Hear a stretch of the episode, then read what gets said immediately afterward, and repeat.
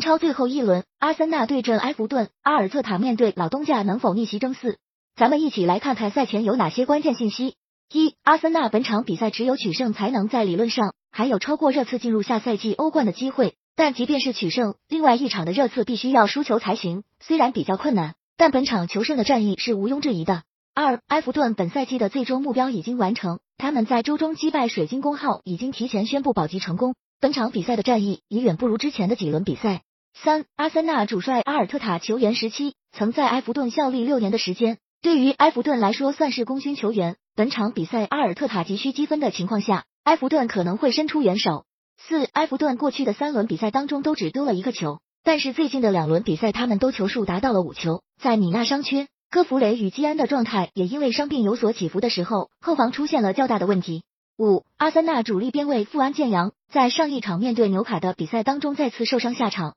加上两名阿森纳中卫加布里埃尔与本怀特目前的状态因为轻伤都无法达到百分之一百，这对于阿森纳的防守来说不是一个好消息。六、阿森纳本赛季在联赛当中先丢球的十一场比赛最终输掉了十场，他们的逆风球表现非常糟糕，逆转概率极低。